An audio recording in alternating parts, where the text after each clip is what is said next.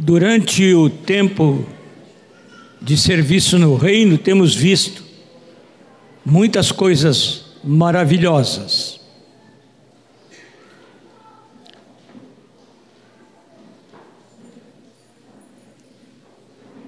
Nosso Deus é maravilhoso, como nós cantamos. Jesus é maravilhoso. A nossa fé não é maravilhosa mas aquela fé que Ele nos deu também é maravilhosa. Em nós ela é imperfeita. Mas o que Ele dá é sempre perfeito. Os irmãos creem nisto? O que Deus nos dá é sempre perfeito. E ainda vão acontecer coisas muito maravilhosas na vida desse menino. O Senhor sabe. Ele sabe o dia, a hora. Ninguém pode marcar para o Senhor o dia e a hora. O Senhor é que sabe. O que, que os irmãos dizem? Ele é que sabe. Nós não estamos adiando por falta de fé. Podemos ter uma surpresa hoje.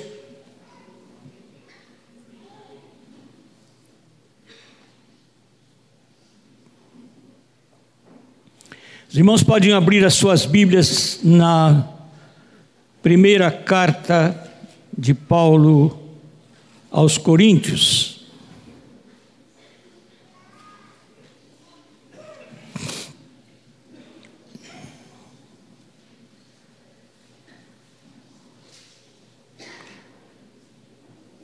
Neste ano que estamos terminando, Deus me fez três vezes falar com os irmãos sobre o mesmo texto. E ele deve ter uma boa razão para isso, eu é que não sei. Eu não tenho mensagem encomendada para ninguém. e tenho uma mensagem encomendada para todos, inclusive para mim. Não é encomendada para uma pessoa e não não pensei em nenhuma pessoa específica para quem eu devesse entregar essa mensagem.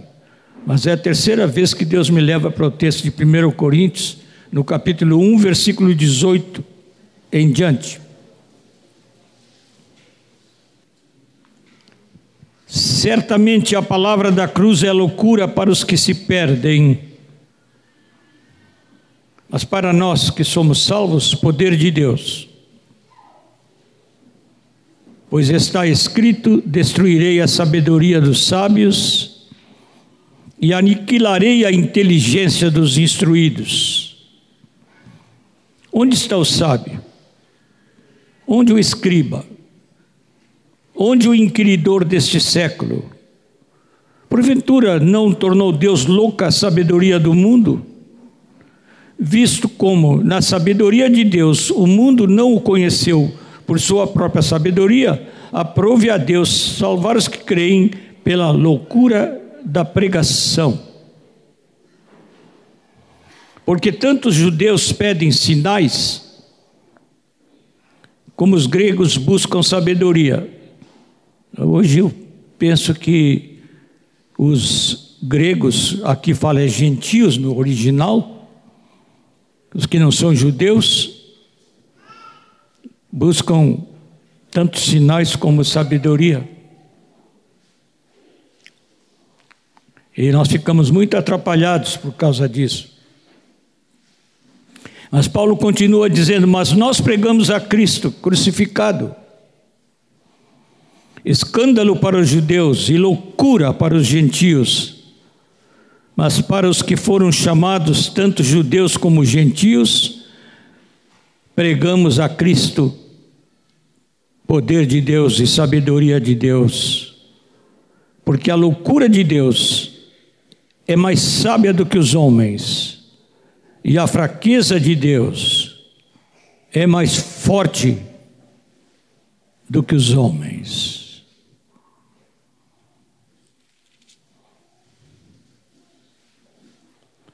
No capítulo 2 aí da mesma carta aos Coríntios, mesma primeira carta, no capítulo 2, eu leio somente um versículo, que é o versículo 2 também. Capítulo 2, versículo 2. Porque decidi nada saber entre vós, senão a Jesus Cristo e este crucificado.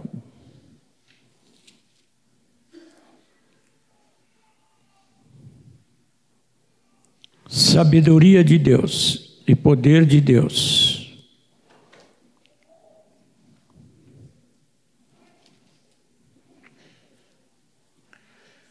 Confesso aos irmãos que a palavra da cruz, melhor dizendo, a palavra cruz me fascinou muito antes de eu me reconhecer como pessoa. Era ainda menino e na convivência na igreja eu não compreendia praticamente nada, nem sabia que um dia ia ser convertido e que um dia ia ser chamado por Jesus para pregar o Evangelho. Mas eu era fascinado pela cruz. Eu não sei explicar isso para os irmãos. Eu me dei conta dessa vez quando estava recebendo o recado para falar com os irmãos. E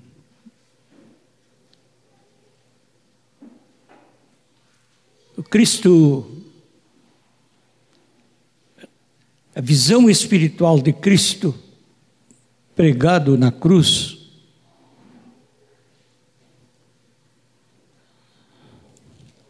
veio nos dias ainda da minha adolescência com muita força.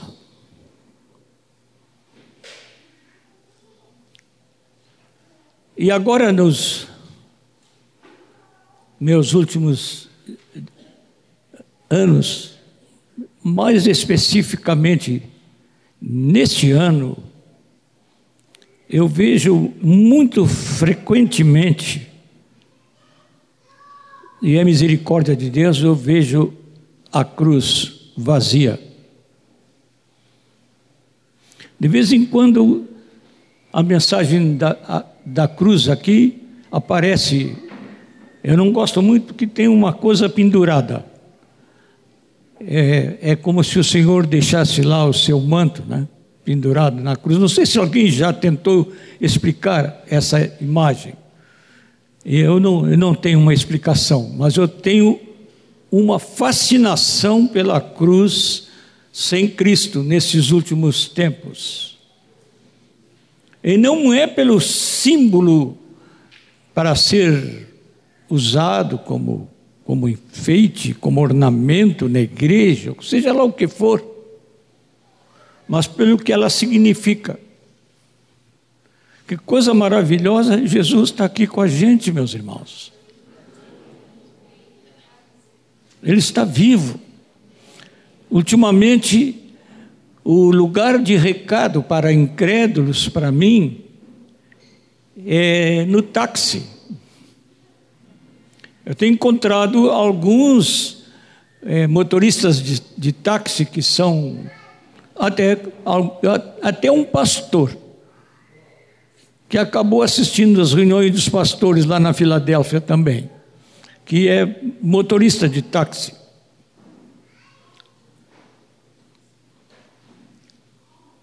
E tenho conversado muito com os motoristas de táxi, porque já não tenho amigos no mundo a quem evangelizar. Amigos, não.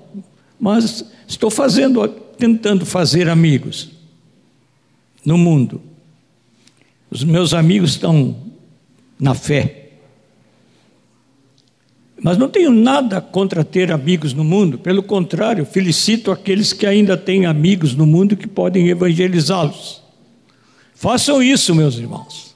Você tem amigos no mundo, vizinhos com quem você tem um relacionamento razoável para falar com eles, fale com eles. É, eu estimulo vocês a tentar se aproximar mais e mais deles e falar-lhes de Cristo. Não percam tempo.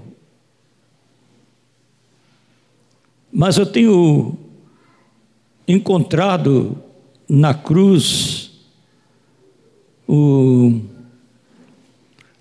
o grande mistério do encontro entre a santidade de Deus, que exige que o pecado seja punido,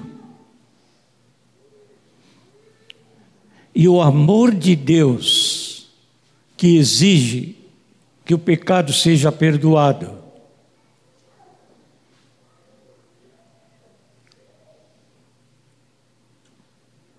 É uma coisa tremenda.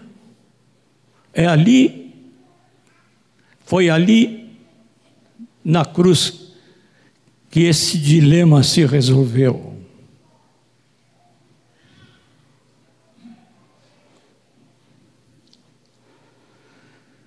Tenho falado para os motoristas de táxi, eles, alguns até têm uma cruzinha simples, outros têm um, um crucifixo, como é chamado. E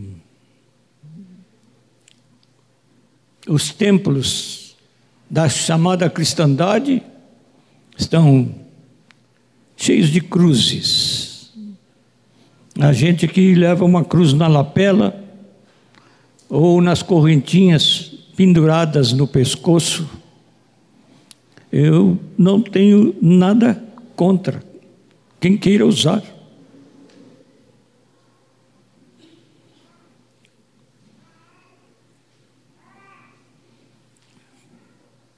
Mas a cruz é um chamado a entender um grande paradoxo da santidade que exige retidão e do amor que demanda e espera o perdão.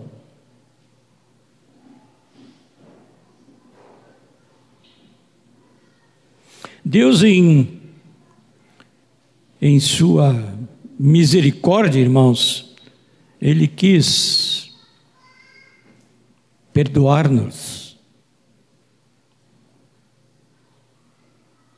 Aleluia. Aleluia. A coisa mais importante para esse menino e para todos nós é que a palavra de perdão da cruz de Cristo nos seja entregue. E que nós a recebamos não como uma palavra a mais do púlpito, mas como uma palavra dirigida ao nosso coração, a nossa vida.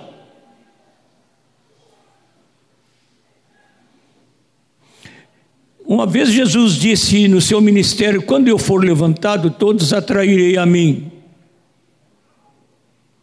E acho que ele se referia de um modo muito especial. Quando ele fosse levantado na cruz, todos atrairei a mim. No mundo inteiro, os homens, de alguma maneira, muitos por superstição, outros para aparentar a sua religiosidade, e muitos por fé, se voltam para a cruz dele, porque Deus teve o propósito incrível de dirigir contra o seu próprio filho. Isso quer dizer contra ele mesmo.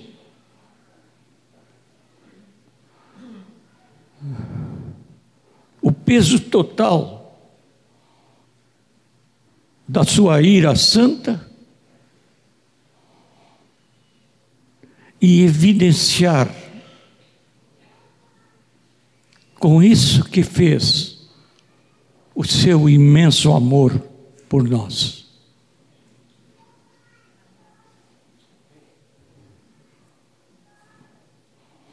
Um Deus santo que demanda justiça.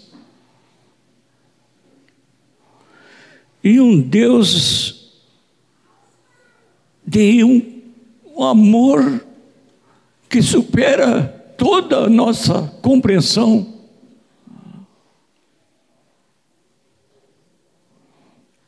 Que quer se derramar em perdão.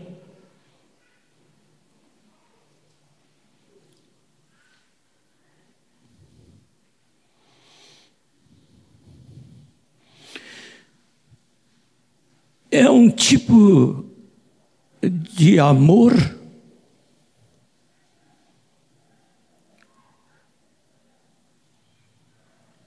que Jesus espera dos seus discípulos também.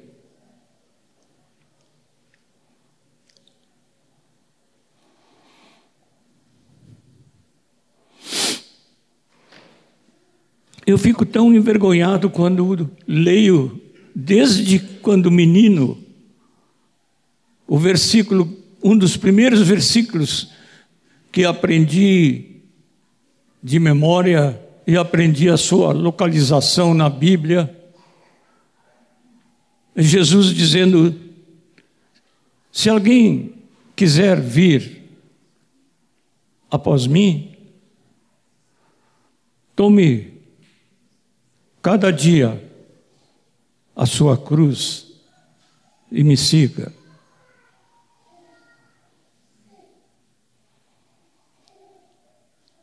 Jesus não está querendo convidar-nos com estas palavras a nos tornarmos discípulos dele através do, do sofrimento.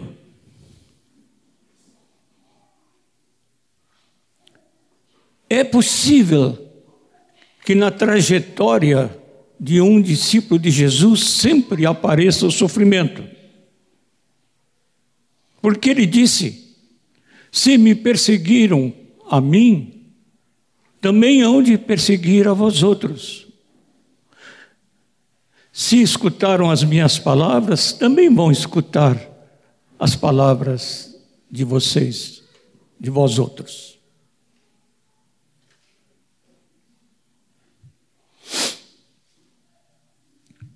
Mas eu me impressiono muito com a natureza desse amor de Jesus.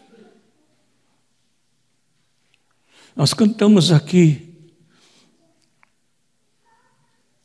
o que nós aprendemos no discipulado, todos aqueles que estão em discipulado aprenderam isso até com detalhes de Filipenses 2.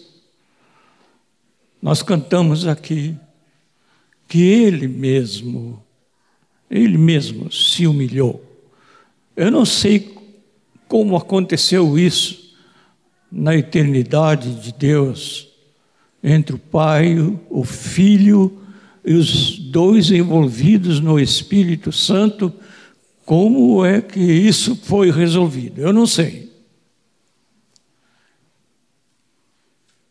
Mas chegaram a uma decisão incrível, né? De qualquer maneira, nossa retidão, a nossa santidade tem que ser feita. Mas eles não podem fazer.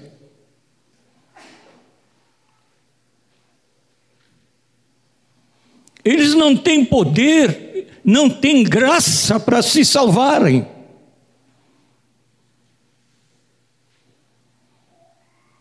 Nenhum deles pode se salvar ou salvar o outro.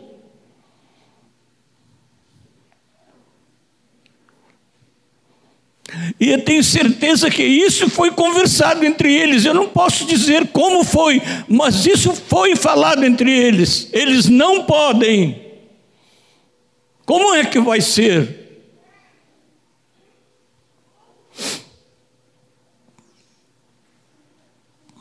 Eu vou dizer uma coisa para os meus irmãos assim, ó. Que me veio ao coração quando estava pensando nisso.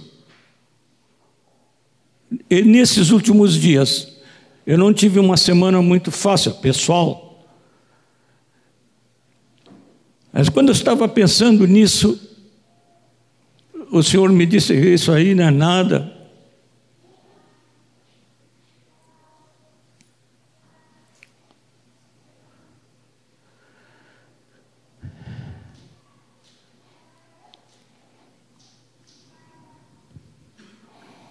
Quando você perdoa, você recebe o peso da falta cometida sobre você. Sempre.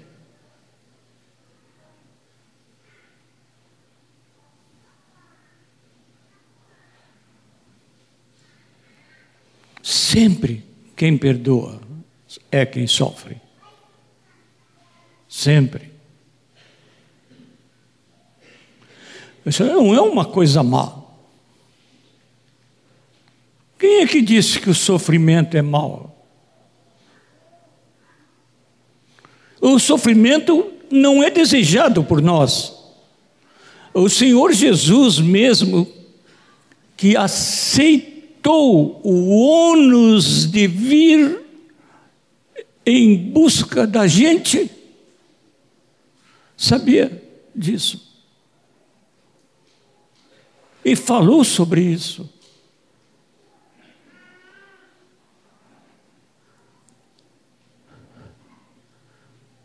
Mas ele mesmo, como nós cantamos, ele mesmo escolheu assim: eu vou.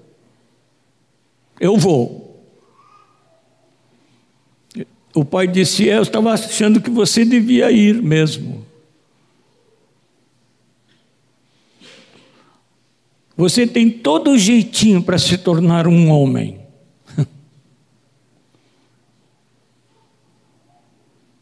E eu tenho todo o universo para manter.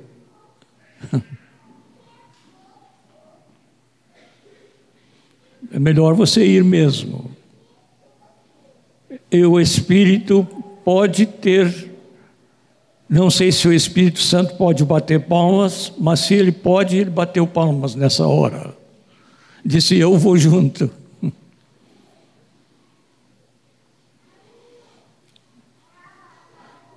Porque nem você não pode sozinho.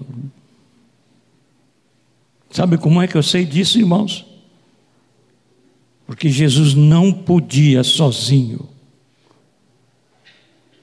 como homem. Jesus não podia sozinho. Se for possível, Pai, passa de mim esse cálice.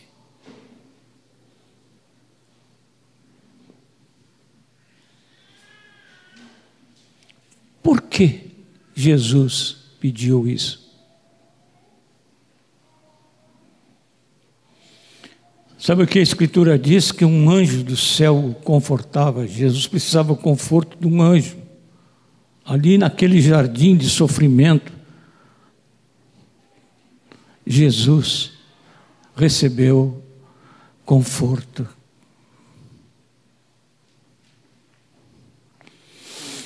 Mas mesmo assim, uma coisa tremenda que eu pensei alguns anos atrás, acho que até trouxe uma meditação para os meus irmãos, para alguns, quem sabe alguns que estão aqui, que quando Deus, o Pai, pediu de Abraão que fosse levar o seu filho em sacrifício,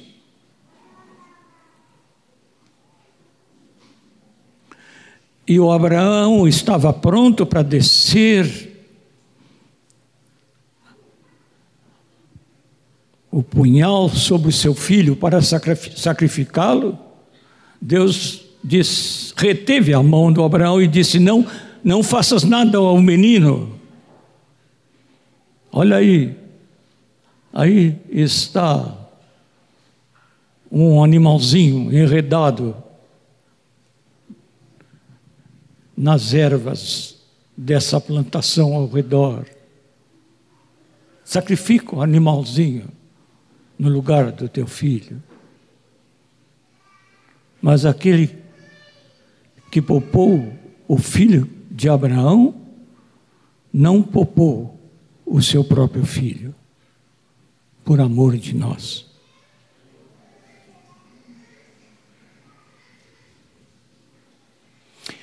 Quando eu falo isso, amados, eu não sei se eu peço para a gente aplaudir ou para a gente chorar.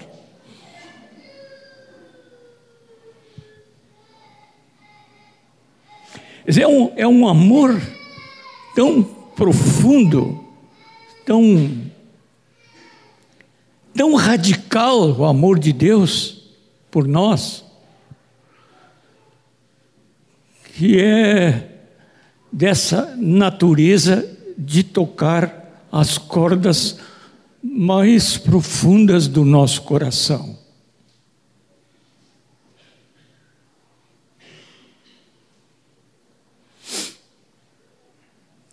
O mundo não conhece esse amor.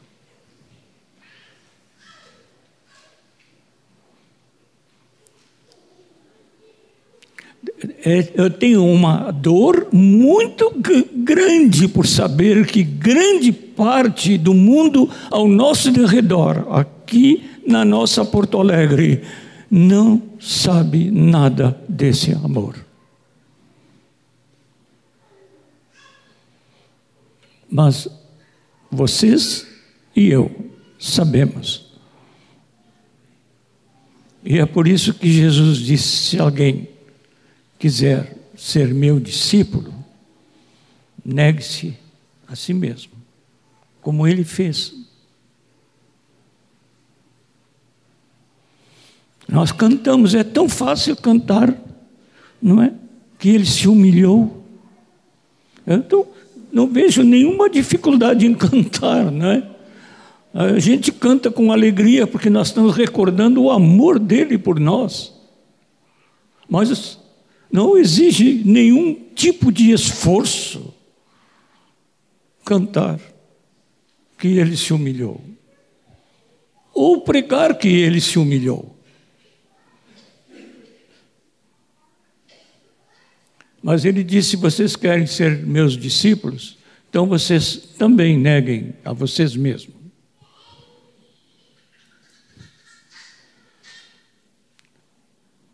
Acho bom você tocar em quem está perto de você e falar um pouquinho com quem está perto de você sobre isso. Experimentem. Experimentem. Acho bom vocês falarem uns com os outros sobre isso. Não é fácil, né?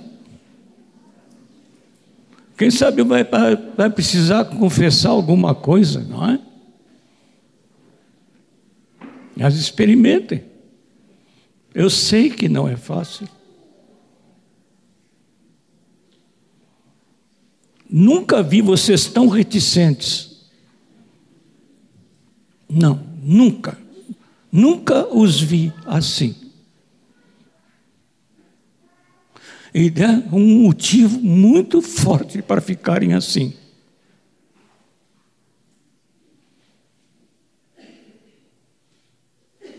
Tem alguns que até eu acho que estão contentes que estão sentados sozinhos.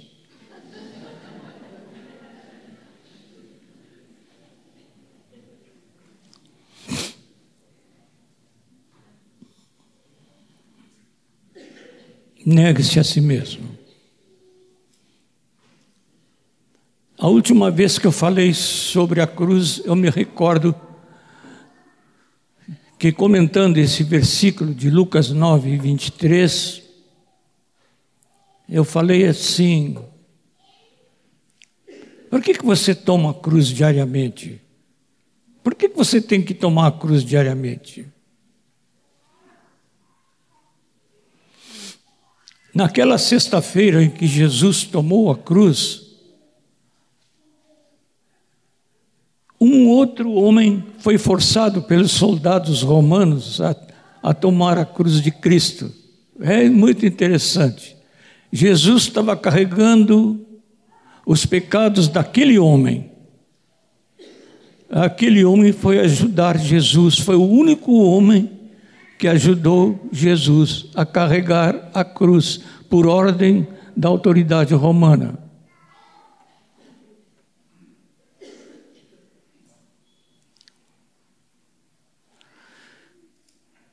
Mas aquele homem não ia morrer na cruz. Quem ia morrer era Jesus. Ele pegou a cruz naquela sexta-feira para morrer nela. E ele sabia disso. E você precisa, como discípulo, nunca tirar da sua agenda. Todos os dias na sua agenda. Hoje é dia de levar a cruz para eu morrer nela. Hum. Oh, meus irmãos.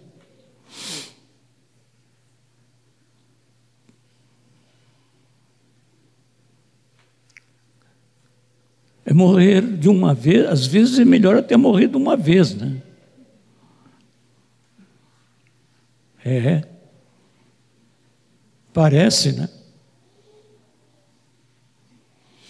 Mas você, você tem um desejo. Eu sei que vocês, eu não conheço todos vocês aqui. Deus é quem conhece vocês todos e a mim também. Mas vocês, sei que vocês querem ser discípulos dele. Deixe-me ver quantos querem ser discípulos de Jesus. Eu nunca quero ver, mas hoje eu estou querendo ver. Que, que, que mar de mãos vocês querem? Se alguém quiser ser meu discípulo, disse ele, negue-se a si mesmo, tome cada dia sua cruz. É por isso que eu sugiro você pôr na sua agenda. Acho que eu vou encher a, a minha nova agenda se chegar lá. Hoje é dia de morrer.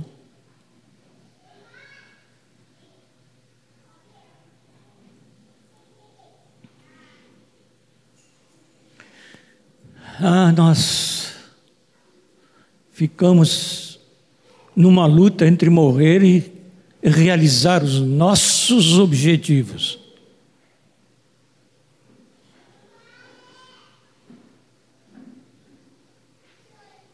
Algumas aspirações que guardamos.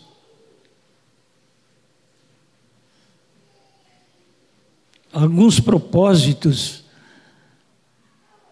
em relação ao futuro.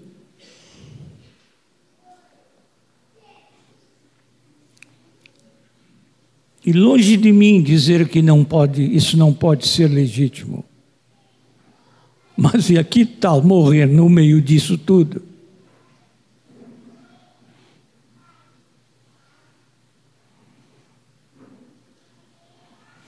Não eu, mas a minha família, não eu, mas os meus queridos, não eu, mas os meus irmãos na fé, não eu, mas os meus vizinhos, não eu, mas os meus colegas de trabalho, não eu, mas os meus colegas de estudo, de escola, não eu.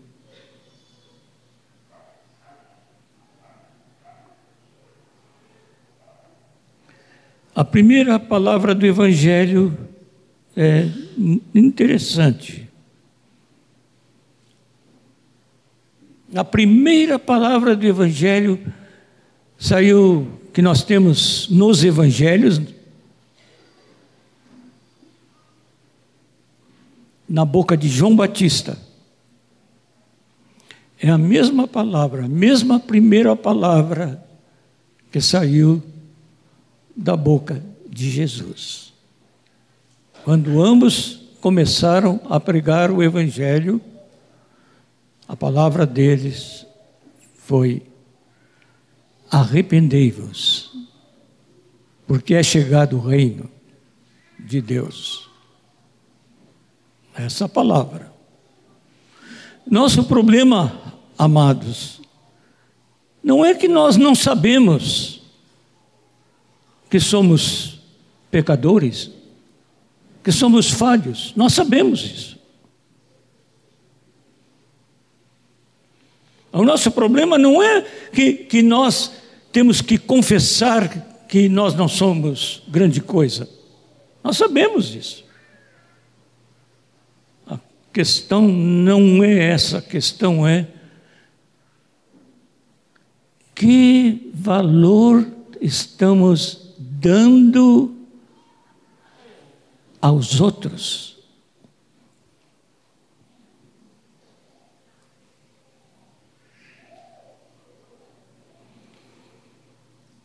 É, nós temos que fazer um exercício de arrependimento. Mas que é isso, Moisés? Na igreja, precisam pregar o arrependimento? É, Jesus falava sempre sobre isso com os seus discípulos. E os discípulos deles falavam uns para os outros sempre sobre isso.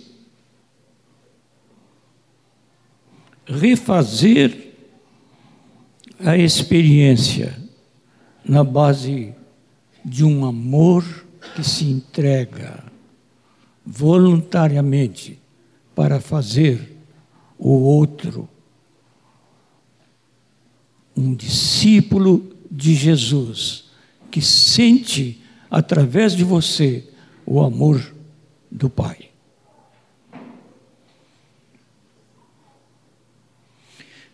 É um desafio, desafio muito grande que coloquei para mim mesmo. Viver sob a cruz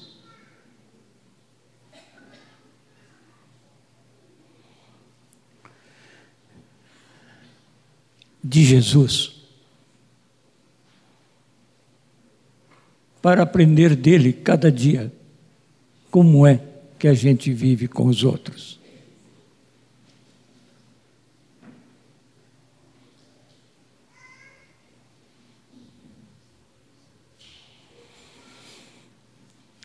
É tão bom a gente poder dizer: o Senhor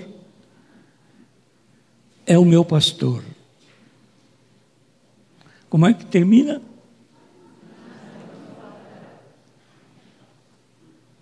É bom, né? Então diga para quem está perto de você: O Senhor é meu pastor e nada me faltará.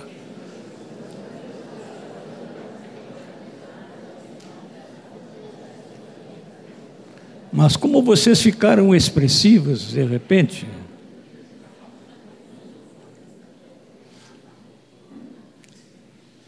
É bom, gosto de ver vocês expressivos. Sim. Estamos afirmando que temos um Deus de amor. Estamos afirmando a nossa dependência de um Deus de amor.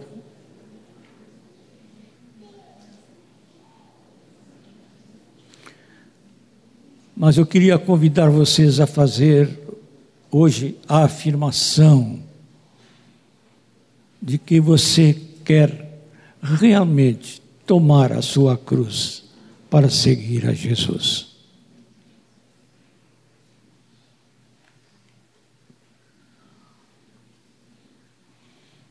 Pode confessar a quem está perto, se você deseja mesmo tomar a cruz. Pode confessar a quem está perto. É bom confessar.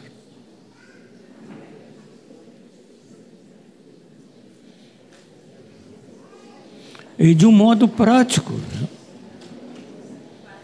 Vou, vou dar um conselho: não brinquem, não brinquem com isso. Conselho, não brinquem.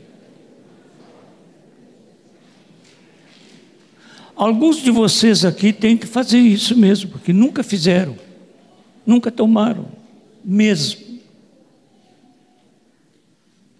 O que eu disse sobre, sobre o perdão, vocês levam a todo tipo de relacionamento. Você tem que ir para a cruz. E isso inclui privação, suspensão da sua vontade, do seu interesse, suspensão daquilo que os homens aí fora gostam de falar, os meus direitos humanos.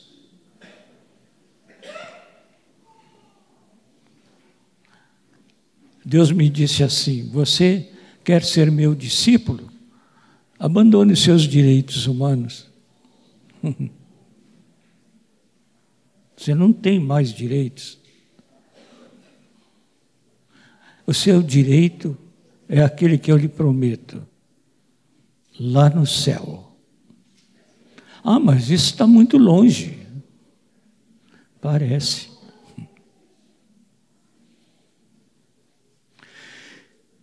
Uma coisa eu vou dizer para os bem jovenzinhos aqui. Para você, Sarinha, também, viu? Está bem na frente, então você representa os bem jovens aqui. Passa o tempo tão depressa que a gente, quando vê, já está lá nos 87.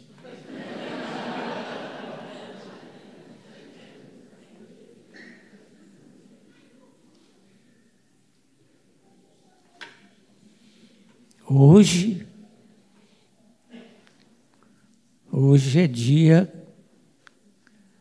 que aparece a nossa fragilidade de uma maneira espantosa aqui, na pessoa desse menino. Por quem oramos? Não vai continuar sempre assim. Ah, não vai.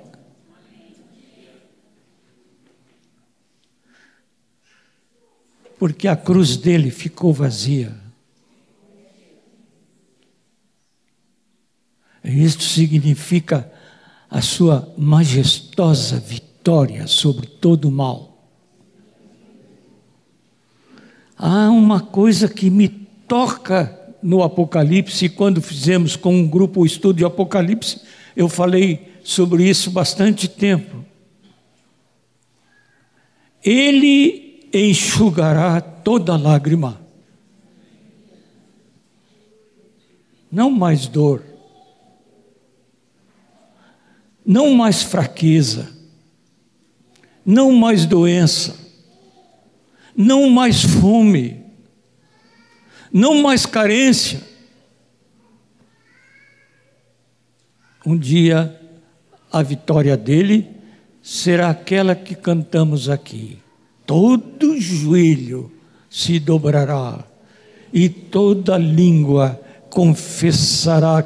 E ninguém vai ficar infeliz por ficar de joelhos, e ninguém vai ficar infeliz porque não é o seu nome que é cantado, mas o nome de Jesus é que vai ser cantado por toda a eternidade.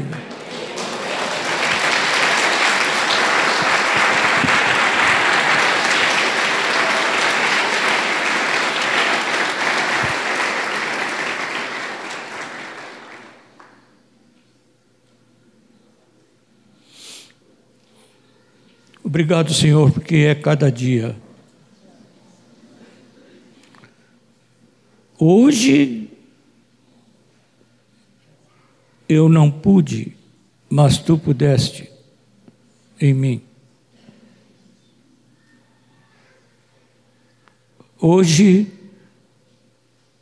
eu não posso, Senhor, mas nada há impossível para ti. Nada a cura dessa criança é brincadeira para ti. Aleluia, nós afirmamos isto, Senhor. E confiamos nisso. Aleluia. Eu não posso, mas tu podes. Senhor, tu podes. Aleluia, tu podes, Senhor. Aleluia, que tu podes, Senhor. Aleluia. Bendito seja o teu nome, Senhor.